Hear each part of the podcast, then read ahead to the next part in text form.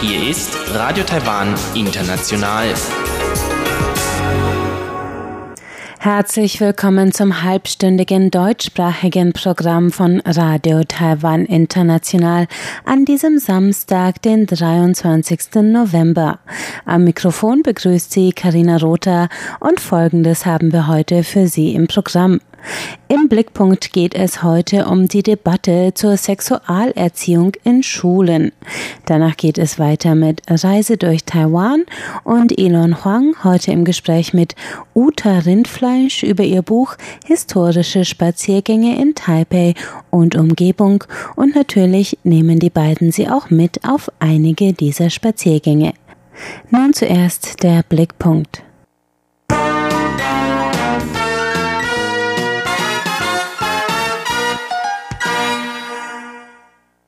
In den letzten beiden Wochen wurde in Taiwan heftig über die Sexualerziehung an Schulen gestritten.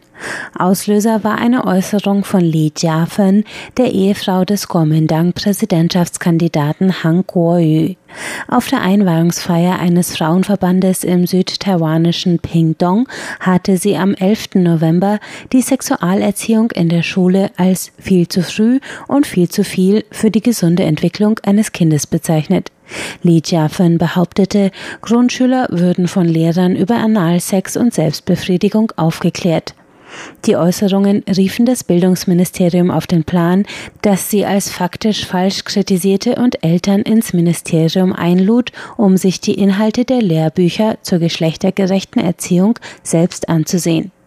Währenddessen hielten Elternverbände in Kaohsiung am 13. November eine Pressekonferenz ab, bei der sie sich hinter die Äußerungen Li Jiafens stellten und die Auflösung der Kommission für geschlechtergerechte Bildung forderten.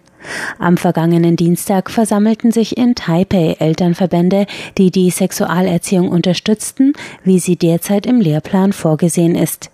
Gemeinsam mit Abgeordneten der DPP stellten sie die genauen Inhalte der Lehrbücher der Öffentlichkeit vor. Wie wir hier sehen können, wird in der vierten Klasse begonnen, über Pubertät und Geschlechtsmerkmale zu sprechen. Es geht darum, wie die Geschlechter respektvoll miteinander umgehen und wie man den eigenen Körper schützen kann. Abgeordnete Su Xiaohui liest aus einem Lehrbuch für Viertklässler vor. Dann nimmt sie das Lehrbuch für Sechstklässler in die Hand. Die Debatte betrifft auch die Lehrbücher für die sechste Klasse, daher wollen wir das einmal klarstellen. Ich möchte, dass sich alle das Buch einmal ansehen. Darin wird der Aufbau des Körpers erklärt. Dann geht es darum, wie man sich vor sexueller Belästigung und Vergewaltigung besser schützt. Es geht um die Gleichberechtigung der Geschlechter und um Selbstakzeptanz. Egal welches Geschlecht du hast, du kannst das tun, was du möchtest. Selbstakzeptanz und Gleichberechtigung als Bildungsinhalt seien außerdem entscheidend in der Prävention von Mobbing in der Schule. Das sagten feministische und LGBT-Gruppen auf einer Pressekonferenz am 14. November. Sie beschuldigten die Ehefrau des Kuomintang-Präsidentschaftskandidaten, mit ihren Äußerungen Falschinformationen zu verbreiten und so Mobbing und Diskriminierung von solchen Kindern zu fördern, die einer sexuellen Minderheit angehörten. Ein Sprecher der Gruppen sagte. Für die Präsidentschaftswahl nächstes Jahr werden sexuelle Minderheiten zu einem Werkzeug der politischen Manipulation und Spaltung gemacht. Wir rufen die Kandidaten auf, mit eigenem Beispiel voranzugehen und in ihren Kampagnen keine Unwahrheiten zu verbreiten. Am vergangenen Dienstag versammelten sich dennoch wieder aufgebrachte Eltern vor dem Bildungsministerium, um gegen die Inhalte der Sexualerziehung zu protestieren. Ein Vater, der die Sexualerziehung unterstützt, hatte für sie folgende Empfehlung. Wenn du dir Sorgen machst, dass die Lehrer Unangemessenes unterrichten, dann kannst du zu Hause doch dein Kind fragen, was es gelernt hat. Warum glaubst du, was andere über die Unterrichtsinhalte erzählen, ohne dein Kind zu fragen? Darin zeigt sich eine Krise in der Eltern-Kind-Beziehung.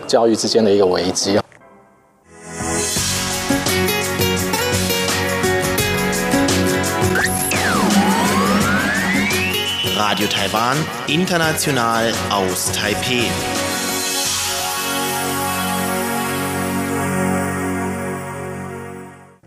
Weiter geht es mit Reise durch Taiwan und da nehmen Sie heute Uta Rindfleisch und Elon Huang mit auf historische Spaziergänge durch die Stadt Taipei.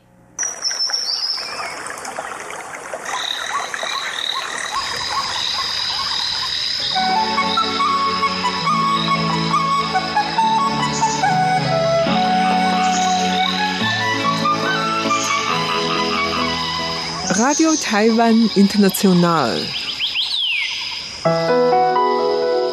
Reise durch Taiwan. Herzlich willkommen, liebe Hörerinnen und Hörer. Am Mikrofon begrüßt Sie heute Ilon Huang. Heute geht es weiter mit meinem Gespräch mit Uta Rindfleisch über das von ihr kürzlich herausgegebene Buch Historische Spaziergänge durch Taipei und Umgebung nachdem wir uns im ersten Teil des Gespräches unter anderem darüber unterhalten haben, wie es zu diesem Buch gekommen ist und welchen Herausforderungen sich Uta teilweise gegenüber sah, gehen wir in dem heutigen Teil weiter auf die Details der einzelnen Spaziergänge ein. Uta hat in ihrem Buch ja sechs verschiedene Spaziergänge beschrieben und den ersten Spaziergang haben wir auch schon im ersten Teil unseres Gespräches besprochen und heute geht es dann weiter mit den übrigen fünf Spaziergängen. Kommen wir zum weiteren Rundgang. Das hast du auch schon angesprochen. Da Daoteng oder Dihuajie.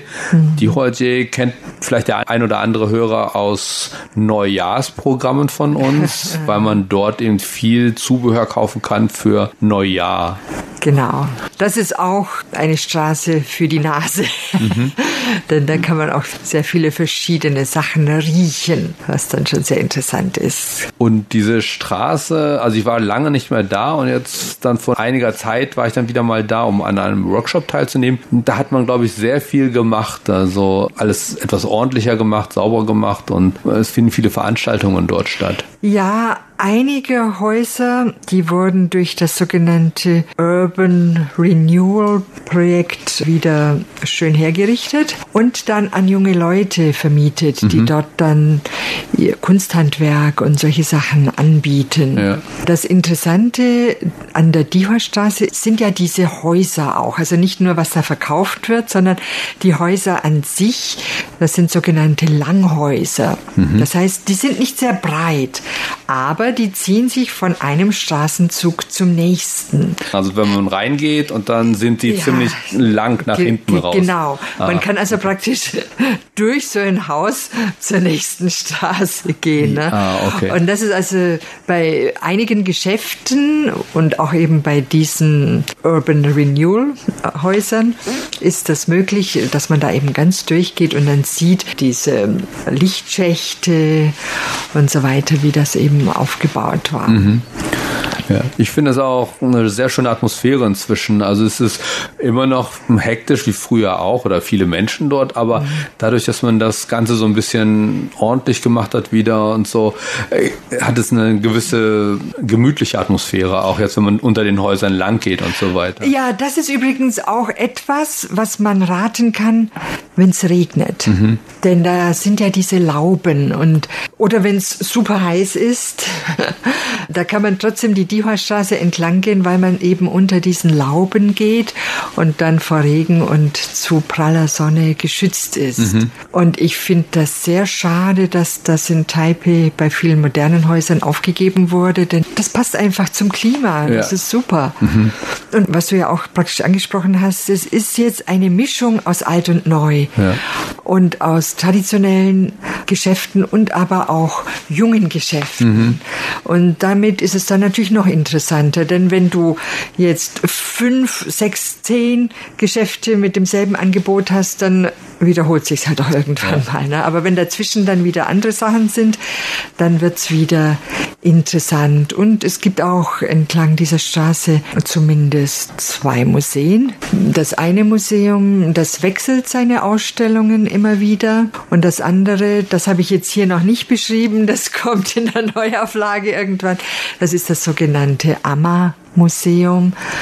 wo über die sogenannten Trostfrauen Oh. berichtet oder eine Ausstellung gemacht wird. Ja, Hm. okay. Und mit dem Museum, was du da angesprochen hast, was du jetzt schon hier drin hast, ist, meinst du damit das Puppentheatermuseum? Oder? Nein, nein. äh, Das ist noch ein anderes Das ist Museum. noch ein anderes Museum und zwar, dabei handelt es sich um die Diva-Straße Nummer 207. Das Museum hat keinen besonderen Namen, ist also nach seiner Hausnummer benannt. In diesem Spaziergang habe ich zwar jetzt auch andere Sachen beschrieben und kurz angedeutet, dass es ein Museum über die neue Literaturbewegung gibt, aber da das noch nicht beschrieben. Und in einem neuen Buch würde ich das jetzt wahrscheinlich auch trennen. Einmal die Diva-Straße, denn da kann man sich schon eine ganze Weile aufhalten. Ja. Und dann aber noch einen anderen Spaziergang durch Dadaochang. Und der ist dann vor allem auch über die 20er Jahre des letzten Jahrhunderts und über diese neue Literaturbewegung. Da geht's dann also mehr auch um ein bisschen politische Geschichte dann.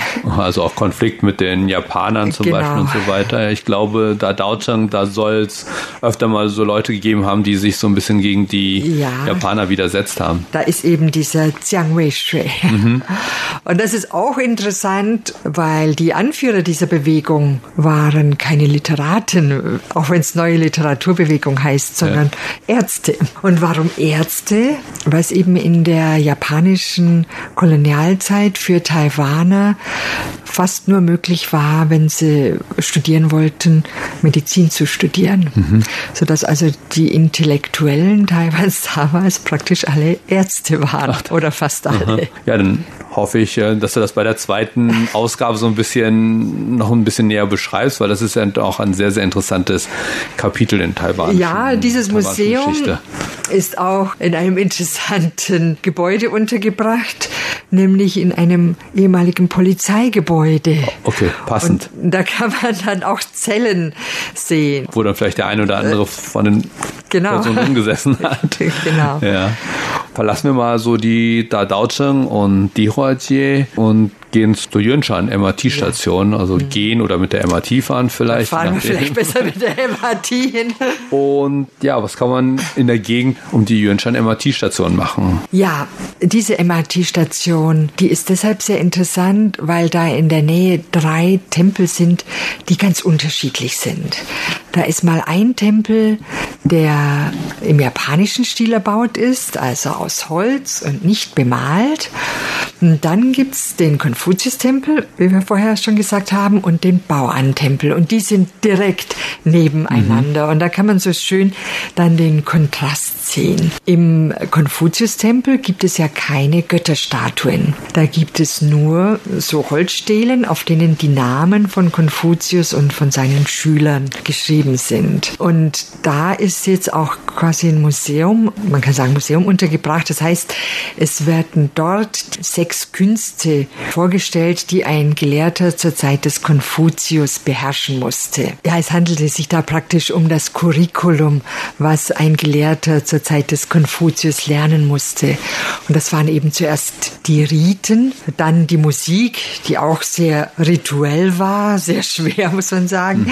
Dann äh, Mathematik, Kalligraphie, also die Schrift, Bogenschießen und Wagenfahren. Womit Wagen, das war natürlich ein Pferdewagen. Das ist sehr vielfältig und interessant. Also ich glaube, das würde auch jeden äh, Stundenplan so ein bisschen auflockern. Ja, eigentlich Also- ähnlich wie bei den Griechen wohl auch, ne? Körper und, Und Geist, ja. und Geist, ja. Ja. Und dann geht's zu einem Ort, zu einem Haus, das dort ursprünglich nicht stand. Mhm. Das stand ursprünglich in der Dunhua-Straße, musste dann aber, sollte eigentlich abgerissen werden wegen Stadtplanung und so. Aber es wurde dann verlegt, weil eben viele Leute protestiert haben, so ein schönes Haus einfach abzureißen. Und das ist eine Möglichkeit zu sehen, wie reiche Leute also damals gewohnt haben. Und ja, es ist ein Wohnhaus mit Garten auch. Du sprichst von dem den Anteil Ahnenhaus. Genau. Was noch interessant ist, ist bei dieser Station, der MRT-Station Yunshan, das ist einfach der ehemalige Park der Flora Expo, wo an Wochenenden sehr viel los ist. Also ich kann nur raten, am Wochenende dorthin zu gehen, dann da sind dann Märkte, ja. so Bauernmärkte und man kann einfach die Leute auch beobachten, wie sie ihren Sonntag verbringen. Und natürlich ist es gut, an einem Sonntag zu gehen und nicht an einem Montag, denn am Montag ist zum Beispiel der Konfuzius-Tempel geschlossen. Okay. Und wenn man sich stärken will, eben bei der Yunshan MRT-Station genau. gibt es eben auch eben so ein die Möglichkeit. Food Court, also aber mit sehr gutem Essen eigentlich, so also verschiedenen, ganz verschiedenen internationalen Sachen auch. Ja, da findet jeder irgendwas. Ja. Und auch zur Stärkung das ein oder andere Bier. Zum Lin Anhai Ahnenhaus muss ich noch sagen, da war ich vor, vor vielen, vielen Jahren einmal und ich habe es dann total vergessen, dass es das gibt. Also wenn, habe ich dann immer Leute zu dem Lin-Garten, was du eben schon angesprochen ja. hast, in, in Banqiao gebracht. Und dieses Lin Anhai Ahnenhaus hat mich meine Cousine mal vor langer, langer Zeit hingebracht. Ich habe es aber total vergessen, obwohl ich da relativ oft in der Gegend mit dem Fahrrad vorbeifahre, am Radweg und so. Mhm. Und jetzt durch dein Buch habe ich das Haus sozusagen wiedergefunden und bin mit einem Kumpel dann nicht zu Fuß, sondern mit dem Fahrrad, weil ich nicht genau wusste, wo es jetzt liegt. Und dann wollte ich das mit dem Fahrrad hinterkunden. Weil wenn man sich mit dem zu Fuß verläuft, ist es immer ein bisschen blöder als mit dem Fahrrad. Und dann habe ich aber tatsächlich gemerkt, ah, das liegt genau am Fahrradweg, am Fluss entlang und ist ganz einfach zu erreichen äh, durch so ein kleines Tor da ja. an der Straße. Mhm. Und das war sehr schön, das dann mal wieder zu sehen. Und ja, ist wirklich sehr beeindruckend. Yes. Ja, äh, nun, es kommt darauf an, wofür man sich eben interessiert. Wer sich jetzt besonders für Gärten interessiert, der sollte dann vielleicht doch nach Banqiao gehen. Mhm. Dort gibt es zwar auch ein schönes Wohnhaus, allerdings ist das immer noch auch Ahnentempel für die Familie Lin, weshalb man da nicht überall rein darf mhm. und man darf da überhaupt nur mit Führung rein, die dann nur auf Chinesisch ist. Ne? Da kann man also das Wohnhaus jetzt nicht so begutachten. Aber wer auch sehen will, wie man gewohnt hat und Garten dazu, für den bietet sich dann Lin Antai an und mhm. es ist auch sehr stadtnah. Ja, genau. Und Du hast ja auch schon vorhin erwähnt, die alte Innenstadt oder beziehungsweise die Stadtmauern von ja. Taipei. Und da hast du auch einen Rundgang, und zwar Rundgang Nummer vier innerhalb der Stadtmauern. Ja, wobei man natürlich dazu sagen muss, dass die Stadtmauern nicht mehr existieren. Ja. Aber es existiert zumindest noch ein relativ originales Stadttor. Und das ist dann auch das einzige Denkmal ersten Grades mhm. in Taipei. Denn alle anderen Stadttore, eines ist überhaupt ganz abgerissen, das Westtor gibt's überhaupt nicht mehr und die anderen wurden in den 60er Jahren umgestaltet, angeblich verschönert für mhm. den Tourismus, aber eigentlich zerstört in okay. ihrer Origan Originalität. Das Originale ist welches? Das Nordtor. Das Nordtor, das ist dann in der Nähe vom Bahnhof. Das ist in der Nähe vom Bahnhof und hat auch vor kurzem praktisch eine Wiederauferstehung erlebt, denn als ich hier ankam, war das zwischen zwei Hochstraßen eingeklemmt mhm. und man kam da eigentlich überhaupt nicht dahin und es ja. war total verstellt. Und nun wurden diese Hochstraßen abgerissen und ein schöner Platz drumherum geschaffen und das ist jetzt also wirklich auch eine Perle hier geworden. Ich glaube, da gibt es jetzt auch eine MRT-Station in der Nähe. Ne? Genau, ja. genau. Und drumherum gibt es jetzt auch einige neue Sehenswürdigkeiten. Eine ist noch nicht in meinem Buch drin, denn die ist auch ganz neu eröffnet worden. Und eine weitere, da wird bald ein Museum eröffnet werden, und zwar über die Eisenbahn. Das ist also gleich gegenüber dem, dem Nordtor. Ach, das ist das da jetzt noch die Baustelle so ein bisschen, ne? So ja, das, ja, zum Teil noch Baustelle. Ja. Also die sind mhm. jetzt schon dabei, auch die Ausstellungsstücke aufzubauen. Mhm. Prima, das äh, ist auf jeden Fall ein Tipp nochmal für meinen Sohn. Der interessiert sich für Eisenbahn oder alles, was so große Maschinen betrifft. Ja, wunderbar. ja, dann Stadtmauern oder beziehungsweise ja den Gang. Ja, das ist natürlich ein Spaziergang, der sehr viel mit den Japanern und mit der japanischen Kolonisationszeit zu tun hat. Denn ich habe ja erzählt, ursprünglich waren hier da chinesische Verwaltungsgebäude und Tempel aber die haben die Japaner eben fast alle abgerissen, um eigentlich auch die chinesische Kultur ein bisschen zu zerstören mhm. und den Leuten japanische Kultur ja aufzuzwingen sozusagen. Okay. Und die haben dann äh, da sehr viele sehr repräsentative Gebäude gebaut, mit denen die Taiwaner auch ein bisschen eingeschüchtert werden sollten. Und wo die Stadtmauern waren, das sind jetzt alles große sechsspurige Straßen. Okay, dann kann man sich also entlang dieser Straßen ein bisschen orientieren, ja, genau. wo die Stadtmauern waren. Ja. Und die Gebäude, diese japanischen Gebäude, das sind so das Präsidialamt zum Beispiel, oder? Zum Beispiel, ja. Mhm. Dann äh, das Taiwan Krankenhaus, dann das Taiwan Museum. Mhm. Dazu wurde zum Beispiel der Matsu-Tempel abgerissen und an der Stelle dieses Tempels ah, okay. dieses Museum gebaut. Dann äh, auch zum Beispiel das Justizgebäude. Ja und viele andere Regierungsgebäude. Oder auch die Zhongshan-Halle. Das war die erste Versammlungshalle sozusagen in Taiwan. Okay. Ja, da gibt's also jede Menge ja, geschichtliche Sachen zu sehen. Und das ist alles noch innerhalb Taipehs. Für die letzten beiden Rundgänge gehen wir ein bisschen außerhalb. Der erste oder der nächste ist in Beito. Genau. Das ist, da war ich früher auch oft, äh, ganz am Anfang, als wir hier zu Besuch waren in Taiwan, nur als, als Student, da haben wir da in Beito gewohnt, Aha. oder in Chin-Beito, neben der MRT-Station. Und da gibt es aber ein neues Gebäude, was du in deinem Spaziergang hier erwähnst, das ich noch gar nicht kannte. Den, der Bahnhof. Bahnhof genau. Okay, das ist eigentlich ein altes Gebäude. Genau, ja. Aber da steht da neu. Der steht da jetzt neu, genau. Und jetzt hat er auch noch einen Waggon dazu bekommen. um so ein bisschen deutlicher zu machen, worum es sich handelt. Ja, dieser Bahnhof war eben abgerissen worden im Zug des Baus der MRT. Und er stand dann eine Zeit lang in einem Freilichtmuseum. Das hat dann aber geschlossen und dann kam er wieder zurück hierher. Mhm. Er steht zwar nicht genau an der Stelle, wo er war und solange jetzt dieser Waggon nicht da war, waren auch keine Gleise da. Da war es ein bisschen komisch. Aber jetzt haben sie ein bisschen Gleise aufgebaut und eben diesen Waggon dazu. Und in dem Waggon, da sind zum Beispiel Videos, wo eben Leute erzählen, wie das früher war. Mhm. Das ist dann natürlich auch auf Chinesisch. Ja. Aber da können sich dann eben die Chinesen erinnern, wie es war. Hast du noch erlebt, wie Betos sich sonst entwickelt hat. Als ich hier zum Beispiel ankam, da war das eigentlich ziemlich runtergekommen mhm. und es gab überall diese Wasserrohre, kreuz und quer und es war total eigentlich verstellt durch Wasserrohre. Ja, nee, bei meiner Zeit, da war es schon, also es war noch in den 90er Jahren, mhm. ähm, da war es eigentlich schon ganz nett dort. Also wir haben ja relativ nah bei den Shinbeito MRT-Station mhm. und da fängt ja auch gleich so ein Wasserpark an oder so. Das ist so der Beito Park. Ja. Also da hat sich auch einiges getan. Da hat sich ja. einiges getan, ja.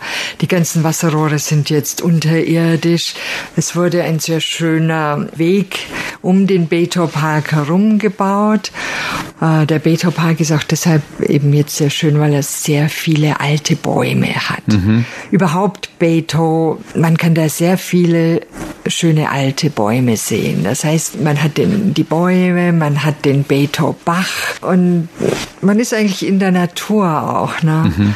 so dass das ein sehr erholsamer Spaziergang sein kann. Und dann natürlich. heiße Quellen und so weiter. Genau. Oder? Und da würde ich natürlich jedem raten, wenn er schon mal da ist, dann eben auch eines dieser ähm, Hotels oder ja, Möglichkeiten zu besuchen, eben in einer heißen Quelle zu baden. Mhm. Sind die in Beito, sind das alles Hotels oder gibt es auch die Möglichkeiten draußen irgendwie? Es gibt auch die Möglichkeit draußen baden. Es gibt ein öffentliches Bad, das ist ein Freilichtbad. Mhm. Und das ist auch sehr, sehr günstig, sehr billig.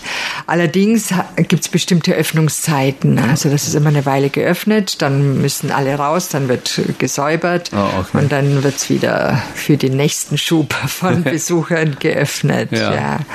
Und da gibt es aber jetzt außer diesem Bahnhof noch das ein oder andere auch historische Gebäude, auch aus der japanischen Zeit, glaube ich. Noch. Ja, auch größtenteils aus der japanischen Zeit natürlich, weil die Japaner, die lieben ja Thermalbäder. Mhm.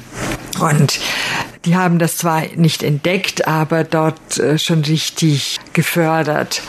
und zum Beispiel eben auch ein öffentliches Bad gebaut, das sehr schön ist, das aber jetzt äh, als Museum dient. Oh, Man kann okay. dort leider jetzt nicht mehr baden. Was interessant ist, dass dieses eigentlich auch schon äh, am Verfallen war und 1994 durch Grundschüler dann wieder entdeckt wurde, Ach. sozusagen.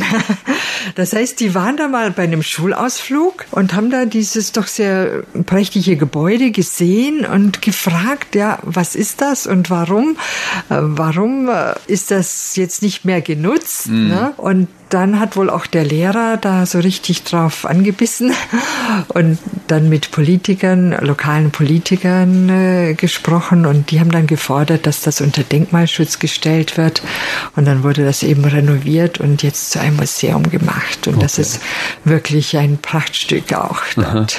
Also sollte man Schulausflüge doch fördern. Durchaus. ja.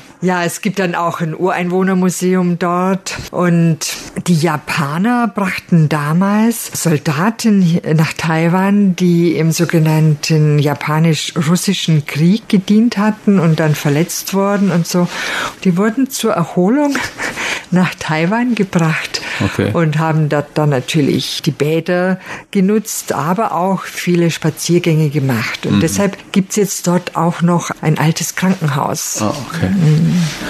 Ja, so ein bisschen weiter wollen wir noch gehen zum Schluss, weiter außerhalb von Taipei und zwar, das ist dann schon New Taipei City und Ja. zwar Danshui. Genau. Das ist dein letzter Rundgang. Was Ja. gibt es da so zu sehen? Gut, das ist der Danshui Hafen. Gibt es auch viel zu essen. Ja, Dansche ist eben, wie wir vorher auch schon gesagt haben, eben auch interessant, weil da eben die Missionare, also Missionar wie McKay ankam oder die Händler.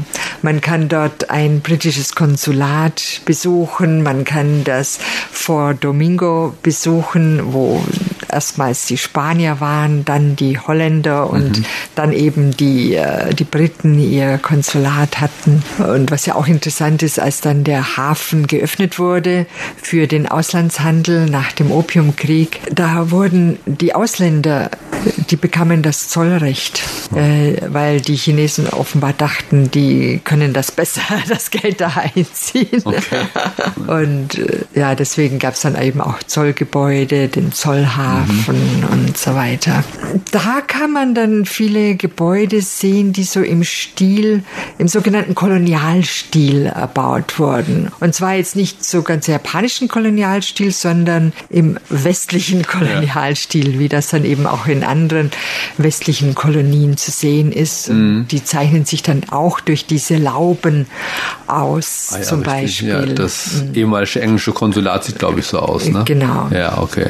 Aber auch ja, das, kleine weiße Haus oder auch das Haus, das McKay für sich selbst dann gebaut hat, nachdem er anfänglich also ganz einfach gewohnt hat. Seine erste Nacht hat er übrigens im Haus von John Dodd so, äh, verbracht, dem Teehändler. Allerdings, weil der an diesem Tag auch seebrüchige Leute in seinem Haus untergebracht hatte, musste McKay äh, in der Toilette übernachten. Okay. Was ihm natürlich nicht ganz so gut gefallen hat. Aber er hat auch sonst in Taiwan also sehr viele Schwierigkeiten und sehr viele Widrigkeiten äh, erlebt. Dann aber sich ein sehr schönes Haus bauen können. okay. Nachdem er genug Zähne gezogen hatte. genau. ja, das kann man, glaube ich, bei dir dann eben in dem Programm über äh, McKay. John, ja, über McKay habe ich schon gesprochen. Ja. John Dodd kommt noch. Gut, prima. Ja, dann sind wir deine Rundgänge mal so ein bisschen durchgegangen. Und ja, vielleicht kann der ein oder andere Besucher mal dann sich so ein paar Inspirationen von diesem Programm oder von deinem Buch holen und Ja. sich mal ein bisschen eben bisschen geführter durch Taiwan oder ein bisschen äh, strukturierter durch Taiwan, Taipei führen lassen. Ja, bei meiner Freundin, die jetzt vor zwei Wochen hier war, die hat das Buch nicht mitgebracht, aber dann gesagt, ja, wenn jetzt hat sie es gesehen und jetzt möchte sie es zu Hause dann nacharbeiten. Okay, gut. Da war ich. Ja, weil man eben manchmal direkt vor Ort so viel auch gar nicht aufnehmen kann. Ja, klar. Gut, prima. Dann bedanke ich mich für deine Zeit und ja, dann warten wir schon auf dein nächstes Buch. Oder ja, wenn jemand einen Verlag kennt, der interessiert ist. Ja, soll er sich bitte offen. an uns wenden, dann leiten wir sie an Uta weiter. Okay, vielen Dank. Am Mikrofon verabschieden sich Uta und Ilong. Tschüss, bis zum nächsten Mal. Sie hörten Reise durch Taiwan und damit sind wir am Ende des heutigen deutschsprachigen Programms von Radio Taiwan International. Vielen Dank, dass Sie dabei waren. Bis zum nächsten Mal.